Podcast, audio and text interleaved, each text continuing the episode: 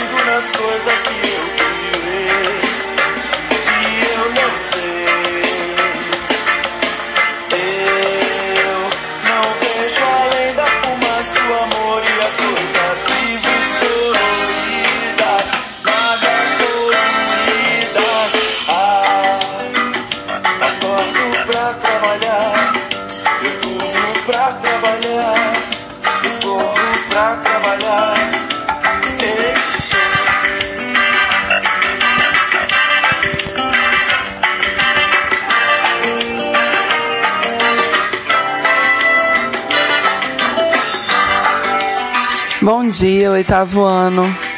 Hoje a gente vai falar da Revolução Industrial. Eu achei bom começar com essa música dos Paralamas do Sucesso que se chama Capitão de Indústria, que é uma música que fala bastante pra gente sobre a ideia de trabalho. A Revolução Industrial tem a ver com a gente pensar a ideia de trabalho. A primeira coisa que eu queria que vocês fizessem é abrir os slides que eu coloquei no Classroom de vocês. O nome dessa aula é A Revolução Industrial e eu digo que após as revoluções inglesas a burguesia chega ao poder. O que, que significa a burguesia chegar ao poder? A burguesia chega ao parlamento. Logo em seguida, é importante a gente pensar sobre os antecedentes da Revolução Industrial. Tudo que é causa da Revolução Industrial é consequência da Revolução Inglesa, das revoluções inglesas, da Revolução Puritana e da Revolução Gloriosa. Então vamos pensar. Se formou na Inglaterra uma classe chamada gentry. A gentry era a burguesia que se tornou dona de terras. Não é só mais o comércio que essa burguesia detém. Essa burguesia se torna dona de terras nos campos ingleses. E, ao se tornar dona dessas terras, esses campos são cercados. As pessoas que viviam nesses campos, que antes eram chamados de terras comuns, terras comunais, as pessoas que viviam nesses campos precisam sair dali. Essas pessoas precisam buscar emprego, precisam buscar formas de sobrevivência. Vai haver então um processo de êxodo rural, ou seja, de saída dessas pessoas dos campos para as regiões aonde tem emprego, aonde tem indústria, ou seja, as regiões urbanas. Então, é o fato de se formar uma gentry, se formar uma classe de burgueses donos de terra que produzem principalmente lã a partir da criação de ovelhas. É esse fato que faz com que passe a existir uma mão de obra barata, acessível para desenvolver as indústrias nas regiões urbanas da Inglaterra, em Londres, em Liverpool, por exemplo.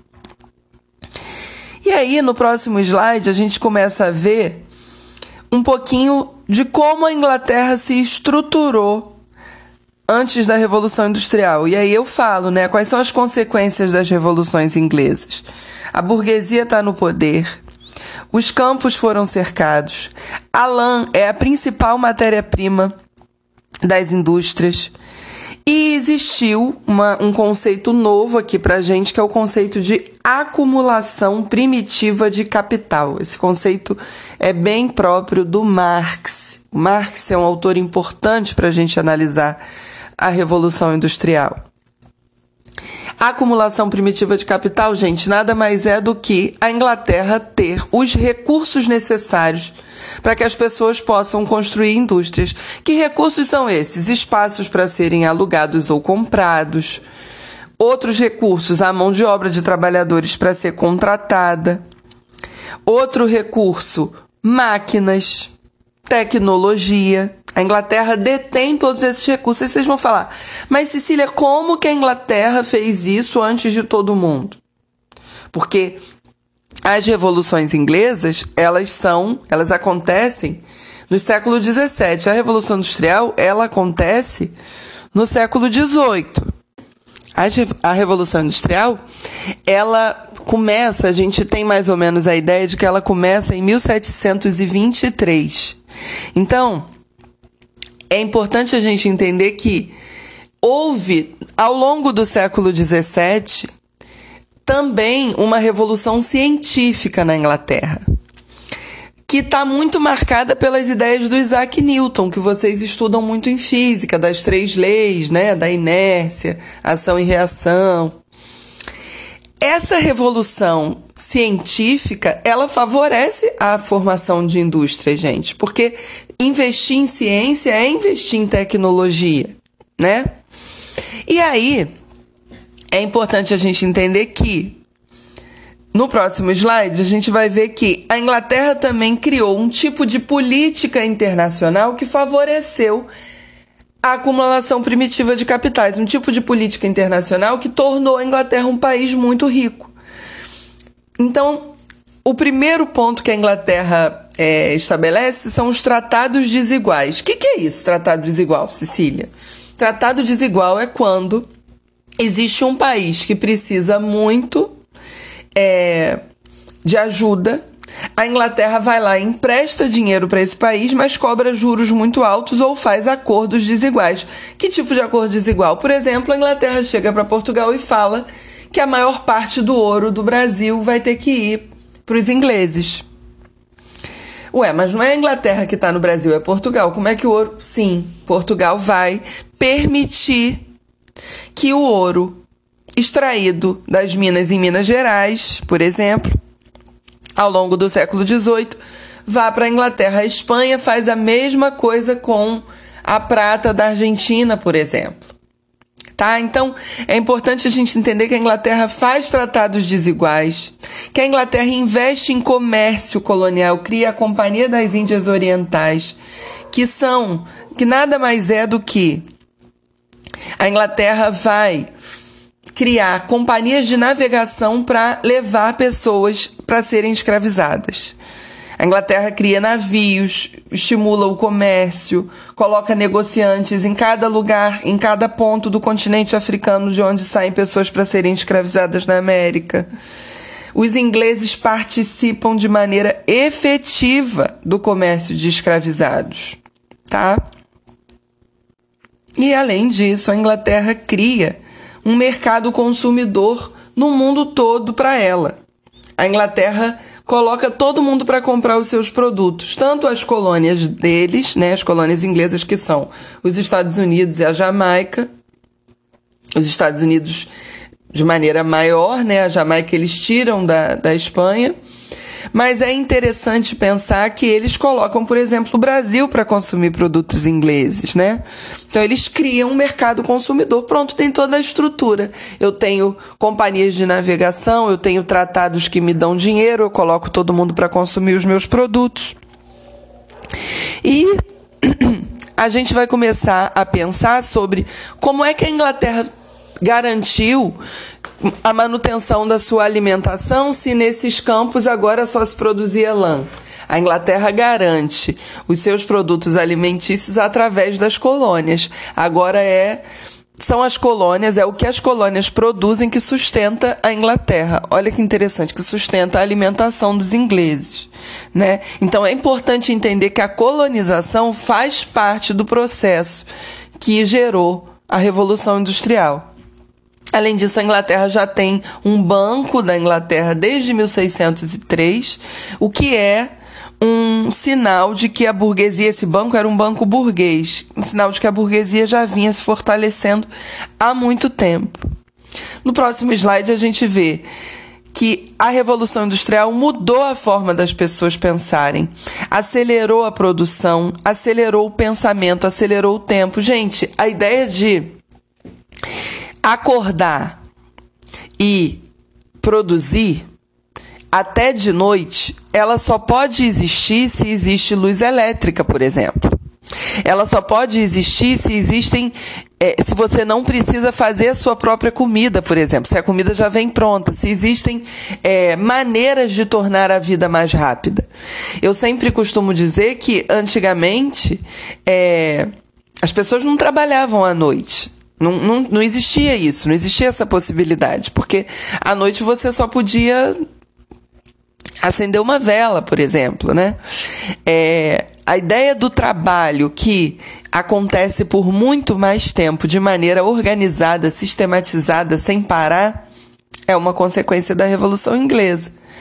É, essa ideia de que também é preciso crescer o tempo todo, que não dá para ficar no mesmo lugar por muito tempo, também é uma ideia da Revolução Inglesa.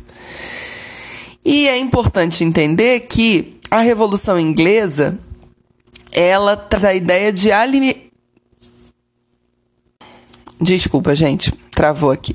Ela traz a ideia de alienação. Alienação do processo produtivo significa o quê? Primeiro, quando os homens eram artesãos, eles produziam, por exemplo, se ele queria produzir um sapato, ele produz o sapato. Ele detém todas as fases da produção desse sapato. Quando ele começa a usar a máquina, ele e a máquina estão no mesmo patamar.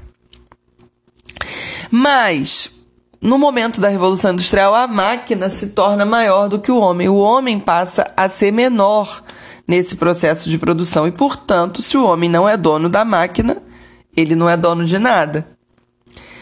E aí surge uma classe social que a gente chama de proletariado. É a classe trabalhadora inglesa. Prole, para os romanos, eram as famílias que nada tinham, só tinham os seus próprios filhos.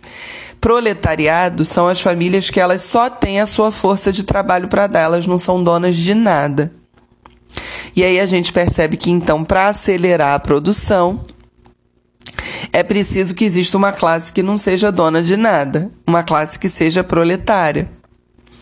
Essa classe, ela também não vai reivindicar os seus direitos? Vai. Essa classe, ela vai, em um determinado momento, já está no próximo slide, é, ela vai criar um movimento que se chama Movimento Ludita.